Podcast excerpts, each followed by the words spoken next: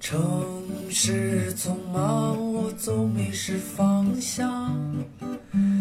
路上行人神色慌张，我内心冰凉。只是在欢迎来到 Blow Your Mind 的职场系列。大家好，我是峰哥。我是简玲玲，你美丽微笑，香香的味道就把我融化掉。我的这应该是咱们二零二零年的第一期节目啊！新年快乐！新年快乐！祝大家在二零二零年发大财！发大财吧！嗯。我们这节目播出也有二十几期了，嗯，大半年，半年的一个时间。嗯，BLM 的职场系列，嗯我们的主系列可是有好几百期喽。嗯，有咱们的这个听众啊，给我给我留言，他说了这么一个事儿，我觉得也挺值得讨论的。他说，咱们说的这些很多道理，其实他也懂，但他就是做不到。嗯，他说这个怎么办？那就不做了呗。他还是还是想做到。哪些道理知道做不到呢？这得具体问题具体分析。对，是这样啊。但是如果抽象的来说啊，我想可能还是有有几点。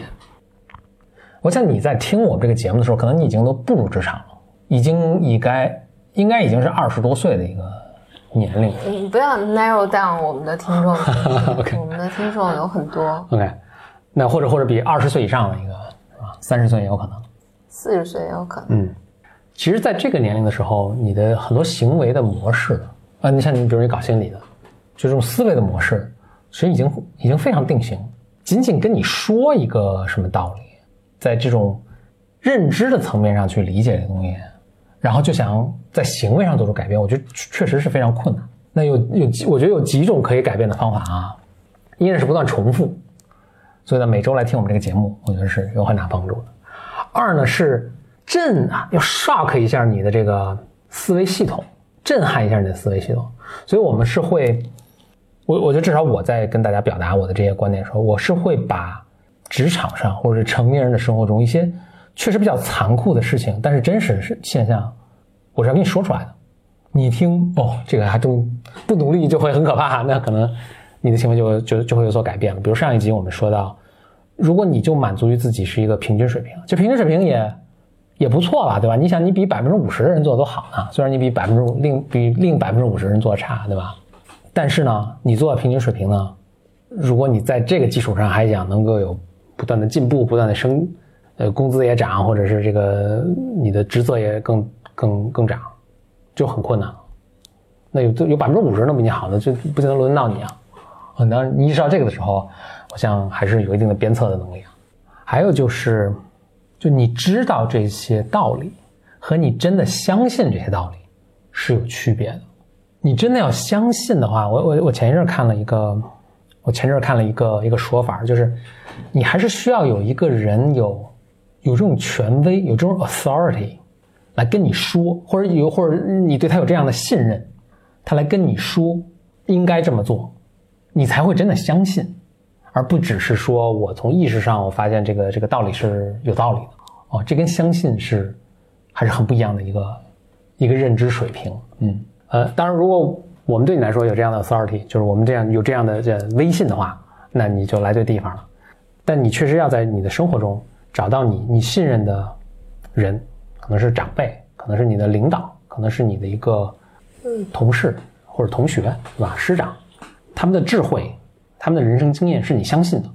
你让他们去把这些事情跟你说一下。其实绝大绝大多数人，其实，在遇见心理的创伤的时候，都是我头脑中知道这样做不对，但是我忍不住不得不这么做。嗯，从心理咨询的角度来讲，我们都把这个看作是有一定的创伤，或者你有一定的愿望是需要被满足的。嗯，所以其实我们经常会接到这样的提问，就是说，哎，道理我懂啊，但我就是做不到，那怎么办？我讲，我分享一个前一段我听一个老师讲的，他他说挺逗的，他说，其实一旦你能够觉察到自己的问题，你有改变的愿望，他打了一个类比，他说这就像爬珠峰，当你意识到你的问题的这一刻，你就站在珠峰上了，就已经爬成功了。对对，你就爬上去了。嗯，但是呢，就在那一刻，你是因为在那一刻你是某种程度上有一定的体验的，才使你相信哦，这个我我是应该要改变的，我改变了会更好。他说，但是呢，人的心理创伤是因为它是在的嘛，它会不不断的把你拉下去，所以珠峰还是要一步一步爬的，嗯，就而且你要允许自己一步一步的往上爬。嗯，所以我觉我倒觉得可以做一些特别小的尝试。如果大的尝试，你说我一下变得特别自律，我一下眼里特别多的活，我要每次的沟通都特别的顺畅，我觉得这个不太可能。那对，也是要 baby steps，就先从很小的东西开始练习。对，你就从你先能做的，你你如果你有改变的方向、改变的愿望的话，就从这个方向上挑一个最小的改变来进行。举个例子，比如说，我希望我的工作效率更高一些。那有一些人呢，就是对自己的生活是失控的，他可能就是我白天拖延、拖延、拖延、拖延，然后晚上下班我要回家，不断的加班，加到晚上。十点、十十一点、十二点，然后第二天又精神很差，就这个不断的循环往复。那我觉得能做的就是，不如你给自己规定一下，今天就是做到晚上七点，晚上七点之后我坚决不工作了，我必须要在七点之前完成我自己一些工作。就是那一周七天，你可以只给自己定只有周四这天晚上我这么做。当你慢慢变得可控的时候，你再开始。一周变成两天，一周变成三天啊什么的，就是给自己制定非常小的，嗯，小的改变的练习，嗯嗯，允许自己练习吧，因为没有人，就我们讲这么多道理，没有人能完全做到。下面这个话题是我想讨论已久的，怎么有效的汇报工作？这汇报对象当然很多情况下是领导了，但也存在是比如说你的客户，或者是你的同事。那可能跟这个可能一般会用同步我的工作进展这个角度去去说，嗯，甚至有可能是你的下属，就你要向他们去说明你的这个现在进展怎么样，对吧？嗯，怎么有效的汇报工作？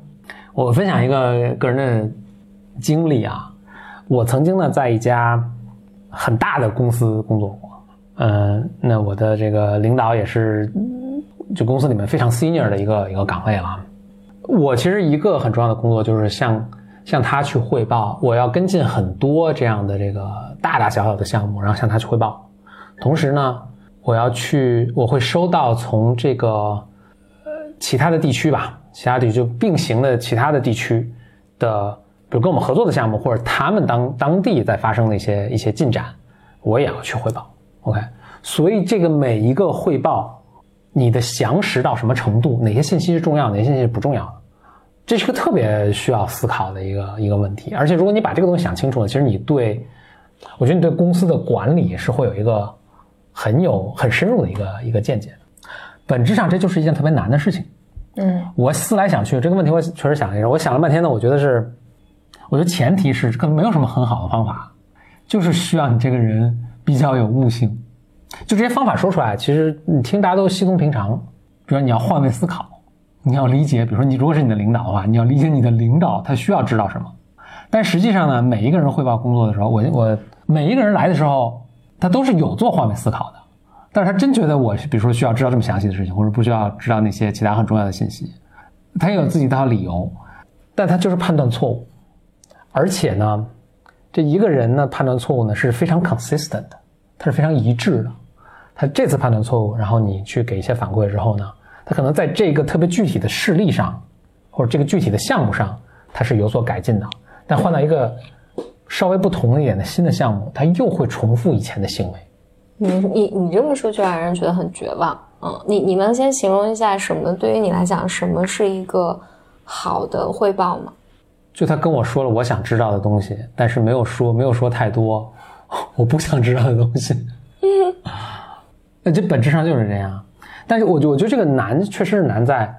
你想知道什么，不想知道什么，根据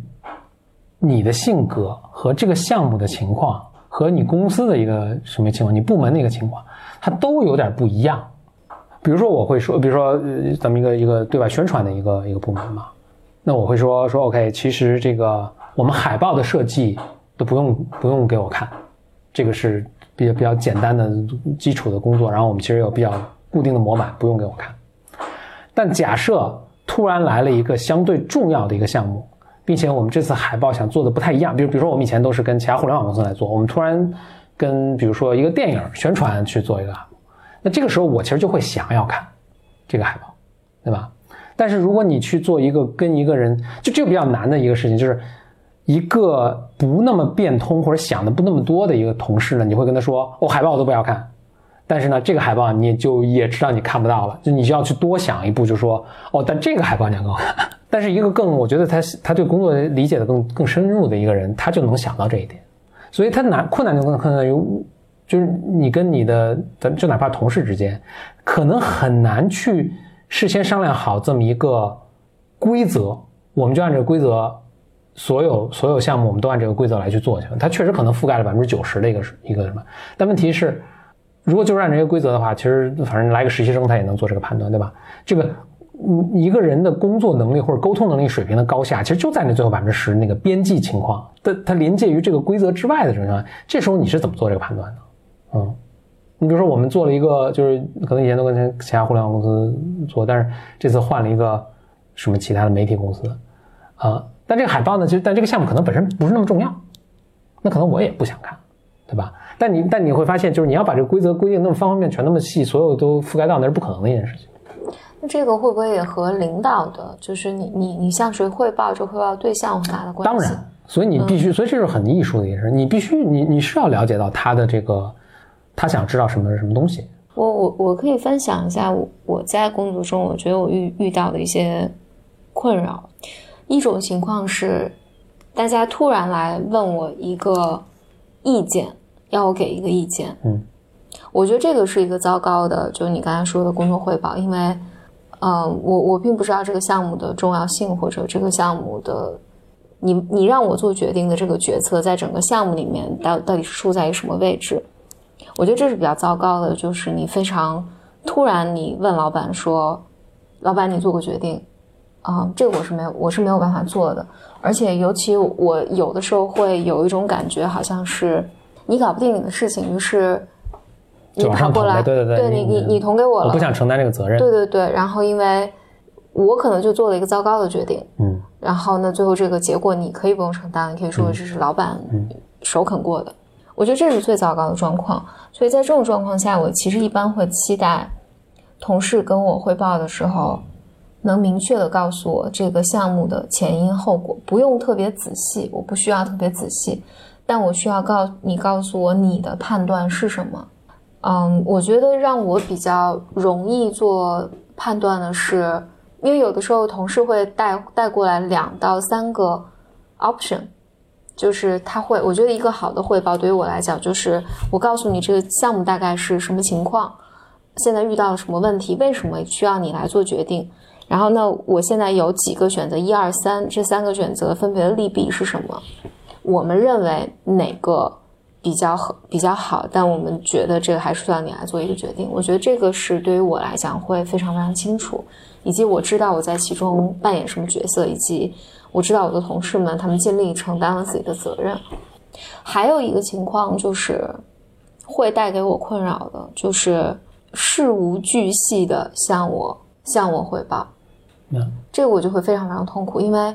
我我的大脑会花很大的精力去 process，就是这里面你究竟想跟我说，他就把有效的信息其实反而淹没在里面，让你更难做决定。嗯，对我举个例子，比如说，比如说我不想听你的思考过程，嗯，在大多数时是情况下，我不我并不打算听你的思考过程，或者可能被我并不想听你就你有个曲折的摸索，最后做到这步，可能我想知。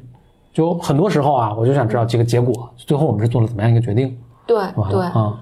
但 tricky 的是，有时候你又想知道，特别是当这个结果好像乍一听我觉得不 make sense，我就要想知道。那那那我举一个特别细节的例子，比如说，你说我们现在定下来了要解决问题 A，所以我们定下来了方案 A，嗯，然后但你可以跟跟老板说，所以我我们在为什么要处理这个问处理问题的时候，我们调研了 A B C D。嗯，然后最终我们选择了 A，嗯，就可以了。但是我我我觉得每次对于我特别浪费时间的是，你并没有完全想好这件事情，然后但你你在不断的跟我讲你的思路，嗯，就好像当着你的面思考一样对，think out loud。对，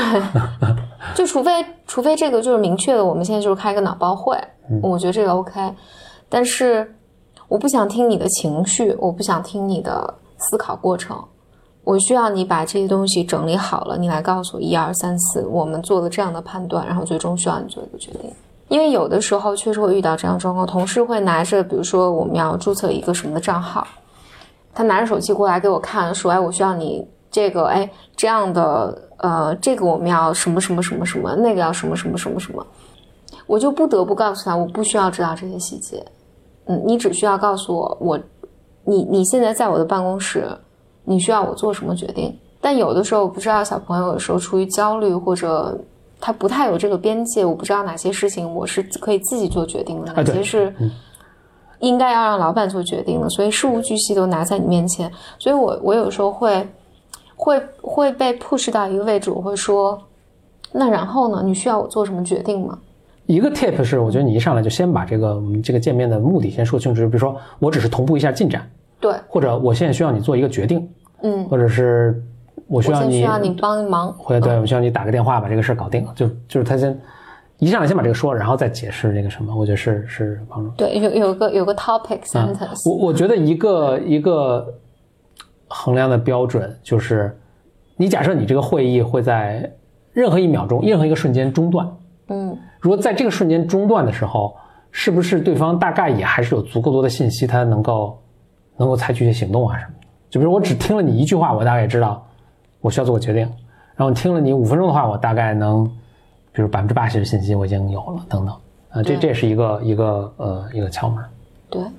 就有关这个，我其实有几个点啊，我想我想说一下。一，首先，当然我们说刚才说了很多场景都是好像跟老板在沟通啊，但真的就就是说这个为什么这么有用，绝对不是只是老板。我不是想表达一个就是说同事沟通对也是这样。你跟客户一样，就是你能不能把这事儿做成？那你跟客户沟通能力高下之分，的是嗯，呃，因为我们经常有人来合作嘛，那就是一上来他第一句话是不是把重要的事情说出来，对这个合作能不能促成可能性，这个影响是极大的，对吧？嗯。我并不是想表达一个哦，你要整天去揣摩你老板的这个喜好。嗯是是啊，对，不不不是这个意思啊，就是你你在工作中能够这有效，这其实就是有效沟通的一个细分领域啊，嗯，那是非常非常重要的。你接下来能这个在你的职场上能走多远，就非常依赖这个。嗯，还有一个呢，爱因斯坦说过一句特别话好的话，我这转送给大家，我觉得可以很好的总结一下我们想我们刚才表达这个意思。爱因斯坦这么说的：说 Everything should be made as simple as possible, but not simpler。就任何事情都要能有多简单就有多简单，但不要简单过了。当然，这个还是 很难操作啊，废话，很难做。但是我觉得他描述一个你想要达到状态是很合适的。嗯，那就是呃惜墨如金吧。反正一个明显的错误是事无巨细有全说，这肯定是错的。那你就不断抽抽掉你想减少你想要说的。你每想说一句话的时候，你都想这话是不是传递一个我有必要传递的一个信息啊？我觉得就 Google 当年设计他们的首页的时候，就现在 Google 的首页你看也是非常简洁的。就 Google 呢，他们当时是两个工程师做的 Google，他们其实设计感不是很好的啊，可能跟一个某个水果公司是不太一样的。但是那他们说，如果说设计不好的话，那我就尽量把它做简洁。所以就是有一阵儿，Google 在看他们那个首页的时候，就是每一个字母在那儿都需要有原因，没有的话就撤。嗯所以就是它设计感虽然不是那么强，但你也挺喜欢的。嗯，它的用户体验是很也显得很有设计感。呃，就是极简风格，而且，所以我觉得你在沟通的时候也有这么一个原则，嗯，就每一个我想表达的信息都是我我真的确认想表达的。然后呢，就我想说的下一个就是，你肯定不可能做百分之百啊，肯定某个海报你觉得不重要，但是最后什么你你同事比如觉得重要，或者你客户觉得重要，对吧？那么呃嗯，就是我觉得也不用太惊悚，呃太惊慌，就是因为这个东西是很难做到的，呃没有人做到百分之百，而且大多数人做的极糟糕。你只要做的稍微用心一点，其实你就跟平均水平拉出极大差距了啊、所以就是在这方面就做的更用心一点。呃，还有一个 tip 就是你在你的工作中，我觉得你可能经常有机会参加不同的会啊什么，你观察你的同事们，谁汇报工作汇报比较好，嗯嗯，就向他学习就完了。嗯嗯，那些有经验的同事啊，谁每次比如说在跟大家汇报工作的时候，大家都听不清，或者大家老要反复的问，而谁是上来三言两语大家就都完全清楚了，然后也没有什么更多需要 follow up 的这个澄清的这个事情，这个还是比较好判断的啊，你就向他学就完了。好，欢迎收听我们 BOM 职场系列二零二零年第一期。欢迎来信分享你的问题和职场的经验、心得和经历。邮件发送到 b y m c l u b at outlook 点 com。祝大家新年快乐！祝大家二零二零年发大财！继续收听我们的节目。嗯，拜拜。拜。我的骄傲已不再重要，说声你好，紧张不得了。你的脸上写满了